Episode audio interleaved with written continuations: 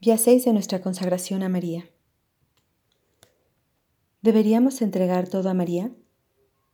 Segunda parte. Bien, ayer consideramos cómo al consagrarnos completamente a María, cedemos el derecho de distribuir la gracia de nuestras oraciones y méritos entre los demás. Pero vimos que al final todo resulta aún mejor. Hoy nos enfocamos sobre nosotros mismos. No es una locura dar a María todo el valor de nuestras acciones y oraciones y así presentarnos ante Dios con manos vacías. No, no es una locura. Recuerda que María no se deja ganar en generosidad. Si le damos todos nuestros méritos, ella nos regalará todos los suyos. Y eso es algo grandioso. Una vez leí un relato sobre una santa en la tierra que tuvo una visión del cielo. En su visión, vio a los santos celestiales y sus diferentes grados de gloria. Le asombró que algunos santos hubieran llegado a un nivel de gloria tan alto como para estar adorando a Dios con los serafines, el coro más alto de los ángeles. En otra ocasión, leyó un pasaje del diario de Santa Faustina, en el cual Faustina tuvo una visión similar del cielo. Relató que si llegáramos a ver las diferencias entre los grados de gloria en el cielo, sufriríamos voluntariamente cualquier cosa en la tierra solo para avanzar un grado más.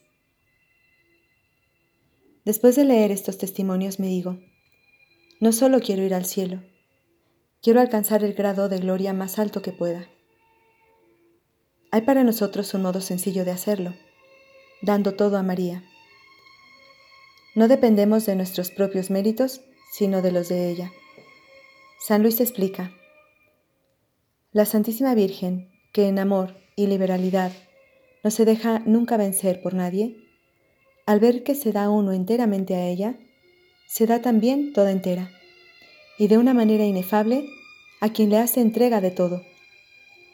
Le hace anegarse en el abismo de sus gracias, lo adorna con sus méritos, lo apoya con su poder, lo esclarece con su luz, lo rodea con su amor, le comunica sus virtudes su humildad, su fe, su pureza, etc.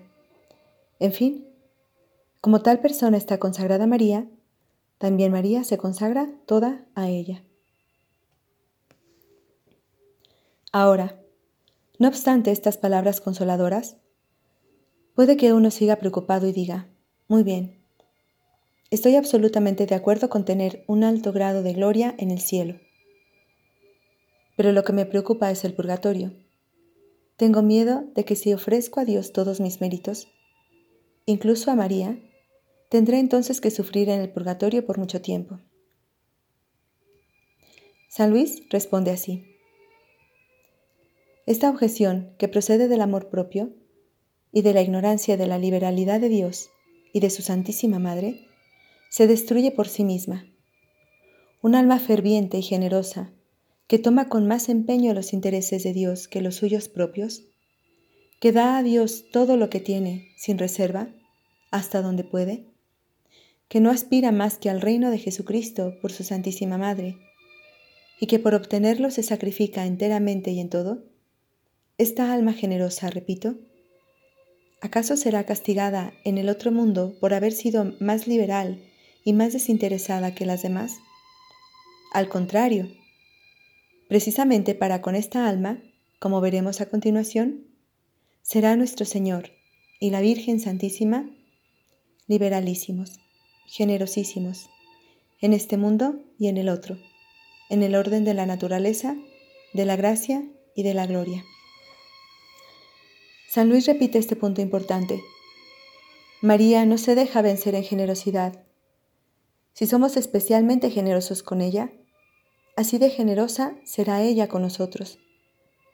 San Luis dice que este tipo de preocupaciones viene del amor propio.